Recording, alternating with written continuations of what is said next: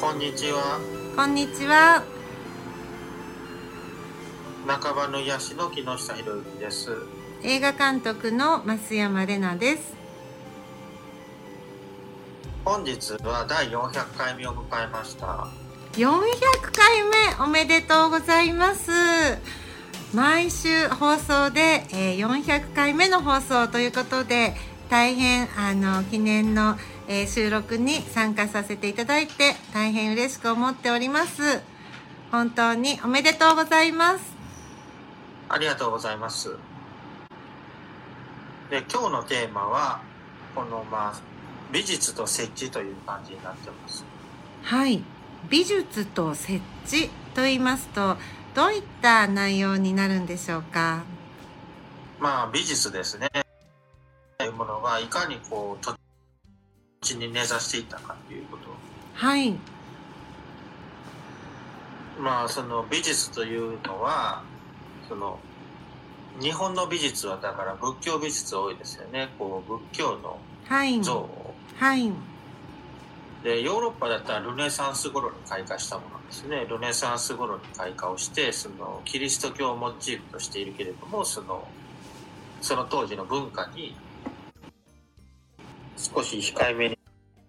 描いたりとかそういったようなことがされているのがルネサンス期の芸術ですね。はでい。あのヨーロッパの芸術というのはそのこう秘められたこう、まあ、キリスト教の秘密みたいなものをですねえっ、とその少しその隠してというかあの実はこうだったんだよみたいなね、はえい。ーそれがまあキリスト教芸術でして、はえい。ー西洋の芸術ですねそれがあの設置していくわけですねそのその土地土地のだから教会芸術だったら教会をねのはい立ってる地域とね、融和するようにっていうねことを考えるわけです。そのだ土から地と融和というのは、どういったイメージなんでしょうか。あのーそのその土地に馴染むようにってことですねその土地の需要供給に合うよはういに。作らないと、やっぱ教会であって。はい。でそれアレックス・カーさんもおっしゃってたんですけどねその、はい。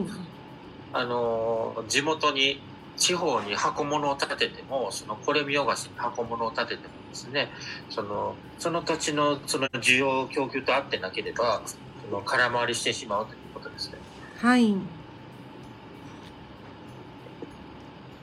だからそうですねそのかつてであれば仏教芸術だったし今日だったらなんだろう科学の進歩みたいなね、はいそん。な理念があるとあったわけじゃないですか。はいそ。の高度経済成長期はその科学とやらが進歩することによってですね、えー、と我々の悩みを解決していくはずだったわけですからあのそういうことをテーマにしてその天下り的にテーマが作られていたわけですよ。はい。でそれに対してそのアレックス先生などはそのあのやっぱり地元に根付いていないということでそのあのむしろその日本のその伝統的な文化をねどんどん壊していってるとねはい。あの言うわけですよ。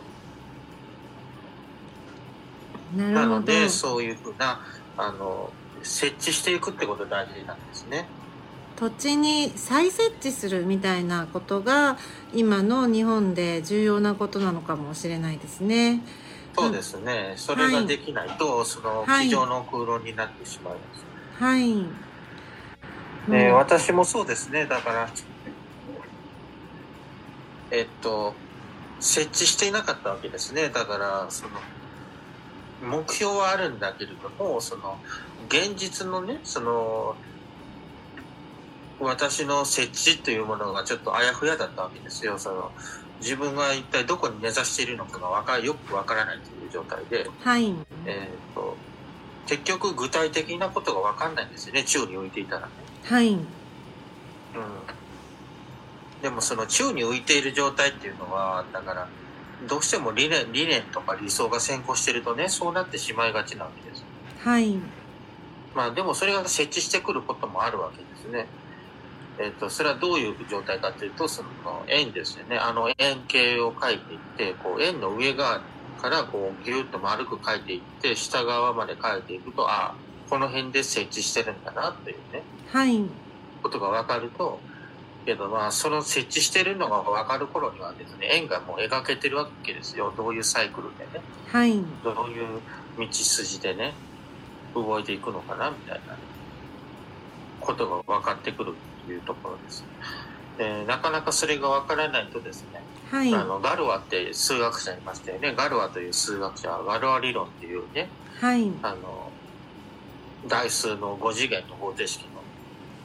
のものを考えたんですけどそれ五は次元のそ方方程です式ですか。うん大変興味五次元深いですね。はい。あの解が5つあるね方程式っていうのはね、はい。あの解がないということをそれを考えたんですけどその若い若い間にですねその政治的な対決でねはい。あの命を落としてしまうんですよねそのか決闘ゲームにね、はい。やってしまってですねだからその頭のいい人はこう短期の人が多いのかなみたいなうーん。だから何らかの理論がね分かっていてもそれがどう設置してくるのかってことを見届けずに、はい。えーこの世を去られてしまったんですはい。よねねだから設置というのは、うん具体的にどう役立つのかみたいなことですよねこま心あそうですのよりどころという感覚にも似ているんでしょうか。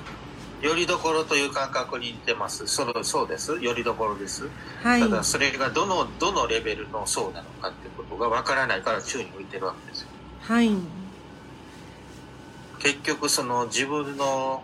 やっていることがどのレベルなのかがわからないんですよだからあれやこれや試すわけですよこの辺かな、あの辺かなと言ってねはい。で結局どれも違うなみたいになっちゃってねはい。で私の体験だとだからこの辺に私はいると思い込んでたんだけどこうやり込んでいくとこうふふふとこう舞い上がっていってですねはい。あれこの層ではなかったということになってですね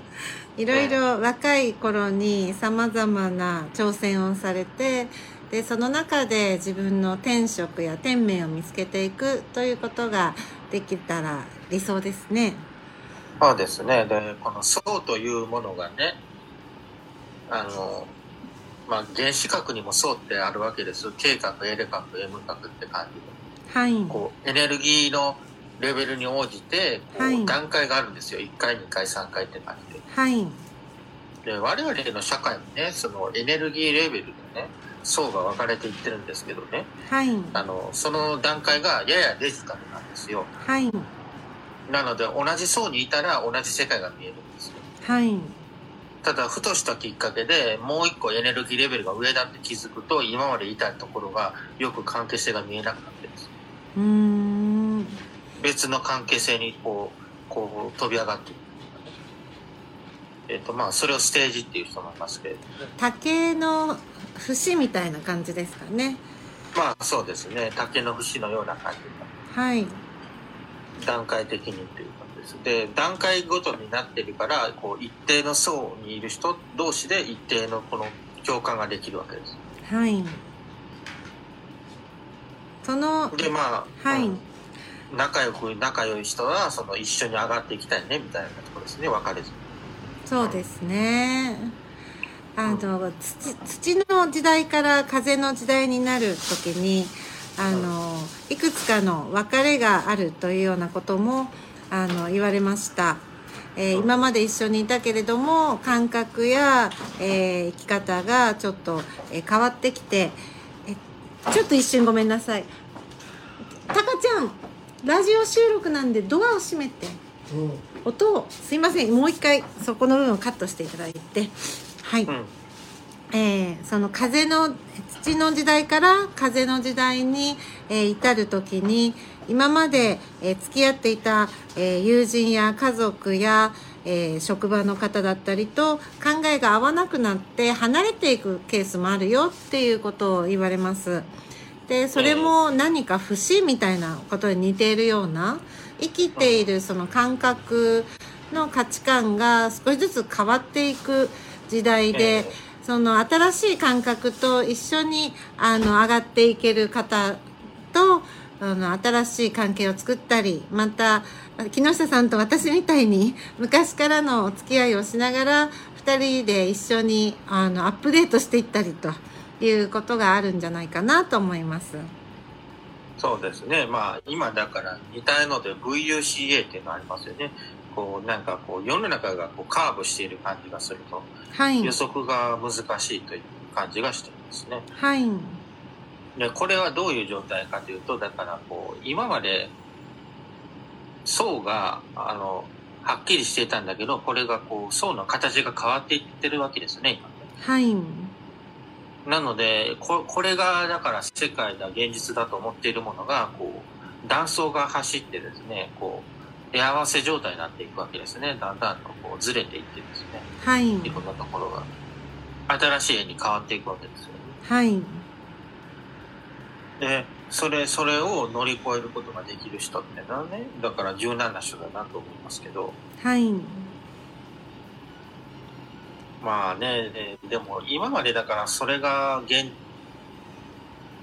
実だと思ってたものが、こう裂け目が走ってね、こう左右でずれていってね、別の円に変わっていくとね、それはね、みあの私も慌てるわけですよ。はい。慌てる、寂しい、焦燥、不安、圧力、いろんな感情が湧いてきてですねはい。まあその日の半日ぐらいはですね、ああ、やれやれという気持ちになってしまいましたが、その次の日にはこう、こうすっきりした気持ちになってですねはい。腑に落ちてですね、うん。ああ、時代の分かれ目っていうのは、こう、断層が走って合わせのようになっていくんだなという。まそしてた新しい例に変わっていくんだなと。で本当にご縁がある方であれば例えば関係性が変わっても違う形でもう一度出会ったりとかそそうのですね。することができると思うんですよね。なのでそうです。変化することを恐れずその自分の感覚にあの丁寧に向き合いながらあの進化をする時代なのかなと思います。また、そう思います。あのよく、えー木下さんはリサイクルという言葉を先日の有名語り会でもおっしゃっていましたけど、うこん、の、えー再利用したりとか物を壊しすぎない社会のあり方っていうふうに、えー社会全体が変わっていく時代に生きているんだと思いましてで特にこの150年160年明治改革開国以降後の日本というのは無理をしてきた感じがするんですよね。なるほどね。うん、富国強兵という中でどっか無理をしてきていてその無理をあのもう一度戻すような感覚が今必要なんじゃないかなと思いましてでもう一度、えー自分たちの足元の拠り所を見直していく時代なのかなと思ってます。そうですね。そう思います。そういった中で先日は岩手で水と風大地の芸術祭というあの開催をえー芸術祭を、えー開催したんですけれどもまさにね、なんか見落としていた宝物たちに気がつくようなそして、はいみんながその場で触発されて1日目と2日目あったんですけど1日目あの3,000坪の敷地の中で野外ステージがあり Recording ま in して。 progress. うん。で、えーそのステージで能を源幸四郎さんに舞っていただいてで私が絵を描いて地元の方々と一緒にステージを作ったらその参加されてる方が「実は私太鼓が弾けるんです」ということになってであの翌日はですね地元の太鼓を持ってきてくださったんですよね。で何か触発されながら皆さんがそれぞれ作品を持ち寄ってなんかすごくその土地に根付いた文化やあまた赤白のお餅を枝に取り付けた眉玉っていうあの地元の伝統の、えーお食事の装飾ですかねもう現れたりしてなんかこう地に足がついて自然とつながるながらその野外の光を浴びて舞ったり歌ったり踊ったり絵を描いたりとっても幸せだったんですよ。ああなんか私たちはこういう命とつながる根っこっていうものを近代都会を中心に暮らしてる中で忘れてたのかもなーみたいなでうんこういう感覚がそのもう一度根付くよりどころを見つけるあれなんて言ってましたっけ設置うんうんそのあの芸術と設置っていう感覚に似てるのかなと思いましたね。そうですね。ねこのまあ我々の土台というのはですね、はいあの僕たちのだからこれが世界だと思い込んでるはい現実ですよね。はいそれのやっぱり裏にあるんですよ。はい状況ってわかんないわけですよね。その僕たちはこう自分たちのだから目線で理解してるだけだからね。はいええ実はどうなのかって客観的というのもどうも違うんですよね。こう多層的にな見るんですよ。だからはいこの現実ってこうじ私たちの目線次第でね、はいこう見え方が変わってくるということなんですよ。うーんなるほどどこから見るかみたいなことですかどこから見るかというかそういうもんなんだなと理解するんですよ多層性に関して。その一つの視点ではなくて、えー複数のレイヤーが社会にはあってでうんそのどのレイヤーにいる、えー人ももしくは生き物もあの存在してよくて存在しているものだというような。でその、えー多層の、えー一つの違うレイヤーにいる人のことは見えないかもしれないけれども存在してるんだよみたいな感覚ですかそうですね。ああなるほどそれってすごく面白い考え方ですね。何かつい、はそい、での私はだから軸の方で見てたんですよね。軸はいというのは、はいだからこの社会が1階2階と層になっているとしたらこのはいそこを貫いていく軸というのもあるわけです柱ですはい柱があってそこをそこから私は実は見てるんですよねはいやっぱり建築をあの建築家でもおられるっていうことで柱から見てらっしゃるんですね。でこのまあだから柱というのは例えばだから小学校1年2年で中1中2高3までですね数学の本がありますよね算数数学の教科書を書くとしてですねはいあの書いてる人はみんな数学の先生なんですよね実は、はいえー小学校1年でもねはいえーその柱なわけですよだからそれを書いてる先生っていうのははいでそれがだからこう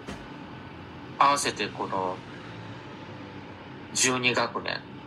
12学年分のだから算数数学の本を書くんですけれどもそれぞれに編集者がついてですね、はいあのそれぞれの目線で見やすいように書いてるんですよね。はい小学校4年だったらこの辺の見え方だろうっていうところですうーんあるいは資格試験もそうですね。建築士の2級と1級はですね、実は同じ試験であってですね。はいただ、その、レベルに応じて見え方が違うよねなるほどと。うんうん。そういう風なものなので、実は同じものだよっていうのは軸っていう考え方なんですよ。はいで、さらにその、その軸が設置する層というものも選んでますよ。両方選んでますね、私は。うーんいつ頃からそう意識的に選べるようになってきたんですかまあそれはだからだから私の中学が自分のだから行きたかった学校と違っていたけれども別の世界があるんだと気づいた時からですかはいだったらそういうものを選んでいったらいいんじゃないのかなっていうねうんまあ行けなかったから心配だったと思うんじゃなくてうんいろんな選択肢をだからうん捉えてその時々で選べばいいということを思うようになったんですが、その選び方がだからそのお金とかうん偏差値とかのレベルでしかなかったんですよ。うんでその後だから層と軸というものが見つかるわけですようんだったら私はその層も軸も両方選ぼうかなみたいな気持ち、ううんうんんなるほどある意味そのムーンショット計画でうん国民一人に10体のアバターを持つなんていう話が言われてメタバースが言われてますけどメタバースはいろんな世界にポンポンポンと誰々さんのお部屋誰々さんのあの学校誰々さんの町みたいなそれぞれのレイヤーがありますよね。そうでですあねのそういった多層的な世の中であるということがあの身体感覚というか具体的な、えー視界、えーとかしあの目に見えたり感じたりすることが始まってきた多層元年みたいなところにうん今私たちいる感じがします。でこれかそらうであの量子コンピューターの時代になって、えーろ量子金融システムも始まったりすると今まではその 2D だった世界ですよね。2D だった世界が 3D になったり 4D になったり 5D になったり 6D なんていうのはもうもはやどんなものか想像もつかないわけですけれども層が増えていく時代に今生きてると思うんですよ。ある意味、そうですねあの早く生まれすぎた天才だったんじゃないですか。なので木下さんがあのうごめいていたのは土の時代に風以降の時代のことを考えちゃっていたからでそもそもええ 2G の時代にはそれは理解がされないしあの理解されないと辛いしみたいなそうで私すね。はいちょっとやっぱ天才すぎたんじゃないですかそうだと思います。で、はいまあこの層というのは、だから、その古典的な、その、いわゆる 2G の、2D の時代だと、はい国際関係ということだけになってたわけです。だから、フランス人はこの層だし、ドドイツ人はこの層であって、違う層にいるから国境でね、うん衝突してしまうみたいな感じだったんです。古典的うな意味ん多層性っていうのはあるんだけど、要は戦争を意味にしてるに過ぎなかったんです、昔うの時代は。んでもね、それは選べるんだってことですよ、個々人がこれから。しかも例えば猫好きさんとかあの、えー武術好きですとかお茶が好きですとかファッション好きメイク好きとか言うとフランス人の方であっても日本人の方であってもアメリカ人の方であっても猫好きみたいなところで言葉が違ってももう一瞬でつながったりとかそういった何かが好きみたいなオタクの人たちが持っている層っていうのはこの地理的な距離とかうもうんヒュンと飛び越えることができてまるで層と層のエレベーターみたいななんか、ねうん、そういっえ、いいたですね。さまざまなそのものの見方ができるようになってくると、こう世界は住みやすくなってくるのかなと思いますね。そう思いますね。そしてね、うだから彼らと言われる人もね、なんかうんネットを使ってそれがしたかったんだと思いますよ、だから。彼らってどなたですか？だからまあ、この世の中で、うん。その、たくさんお金を動かしている人たちですよね。 DS ですか？で、彼らがですね、その、はい彼らがその、このネット上の SNS とか作ったんですけどね。はい。でも彼らはだから多層性というものをそのはい国際関係だけに矮小化せずに、みんながはその層を選べるようにしようというふうにしてくれたと思いますよ私い。なるほど。だから自由なつながりができてるじゃないですかうそのん。自由につながり自由に層を作ることができるようになってたじゃないですかはい。でその自分自由に軸を立てることもできますようん。でそれを選んでいいということになっているわけですようん。だからもうこれがだから5次元ぐらいはありますよもうすでに。なるほど。確かにおっしゃってる通りですね。うんうんうんそれがだからむ一昔前だったらもう。うん国境で区切られていてもうドイツ人はドイツ人の層をフフランス。人はフランス人の層をという鉄板の層ができてしまいうん。そしてまあ国境でぶつかって戦争するということになっていたというねうん。それはだから古代もそうだったしうん。大戦前もそうだったということです。なるほど。まあそこから層が選べるようになり軸も選べるようになったということです。はい。えーだからそのそんなワンパターンに国境でぶつかるだけということではないよということになればいいなと思うんですけどそうですね。どうですかねでもやっぱりいまだにやっぱその国境の力は強いですかねそういうだから国境の内部で同じ層を作ってしまってねいまだにウクライナとロシアが戦争をして、そして EU から、あの、えーダボス会議で話題になってますけれども新たな武器供与のお話をゼレンスキーの奥さんがされてでその戦うという発想のもと国と国が争ってるという 2D いまだに 2D の世界に世界はあるようですね。そうですね。うんそこを何か想像力を持って変えていきたいなっていうふうに思います。そうですね。はい。私もだからこの多層性というものでこんなに次元が増えるっていうことがねはい。気づいた時目から鱗だったんですよ私もだから4次元以上の5次元なんていうものをねうん。まあ数学上のお遊びだと思っていたんですけどこんな身近な概念が5次元だったんだなっていうねうん。もしだから自分で層が選べるとしたら未来だって選べるしはい。これから何かの表紙にね選択肢がずれた時にこう断層がずれるようにずれると、うん。はちゃめちゃに変わるのではなくて、うん関係性がこう横滑りにスライドしていく感覚ですよね、はい。これが説明できるわけですよはい。多層性っていうものが分かるからうん。それから摩訶不思議に思っていたその仏教の言ってる意味が分かってくるわうーん。そうでいすろんな世界ね。が趣味線って多層階なんですよ。け、はいえそえそうのです仏教の概念で。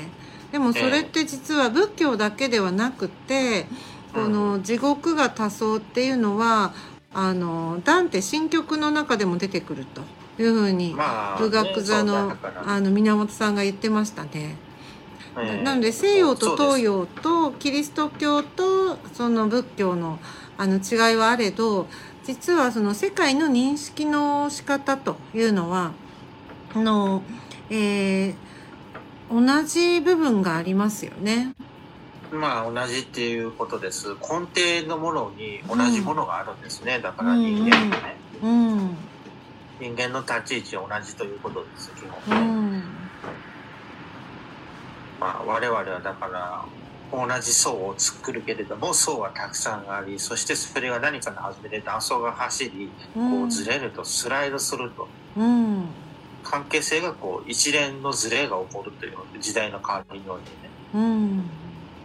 地層みたいな感じですそうね。地層になってますね断層と地層という感じで、はい、でただ今までの人類はそれでうん断層がずれ社会の断層がずれた時に関係性がスライドするもんだから、うんまあ得てして戦争してしまいがちなのはい、つまり今までつながっていたパイプが外れてはい、困窮するわけですよだから、はい、こう断層が走りずれたらね、うん、それをどうしても暴力でね解決しようとしてしまうということだったんですよ今まはい、で。でまただからそれをまた同じことをするのかなというふうに思ってるわけですよ私うん、だからまあだから本当断層が走っていてねこうずれて不自由はするかもしれないけれどもねまた新しく関係性を結び直せばいいじゃないかっていうねはい、ことに気づいたらいいなと思ってるんですよ。なるほど。そういうふうにこうスパッと終わりきるというかねうん、戦わず、そのずれた断層を受け入れて、そ話はずれるようですが、以前、あの有馬温泉でね、う、阪神・淡路大震災が起こった後うに、んうなんん、か温泉の出るお湯の色が変わったみたいな話聞いたんですよね金の湯っていうのがあって、金の湯最高なんですけど金の湯が出てきたのは、うちの土地から出てきたのはあの阪神・淡路大震災からなんだよっておっしゃってて。うすいません面白いですねうん、地層のずれによって、あの、うん、新しい水脈と、うん、地下でつながったりするんだなっていう。そうですねだからそういったね、うんあの新しい出会いというのを受け入れていけばいいんじゃないですかねそうそうですね。うんうんうんありがとうございますありがとうございます。あの400号もあの皆さん聞いてくださってありがとうございます素晴らしいですね。2015年から放送を続けておられています。ぜひ皆さんオンラインからもご視聴できますので、400回のアーカイブご視聴ください。よ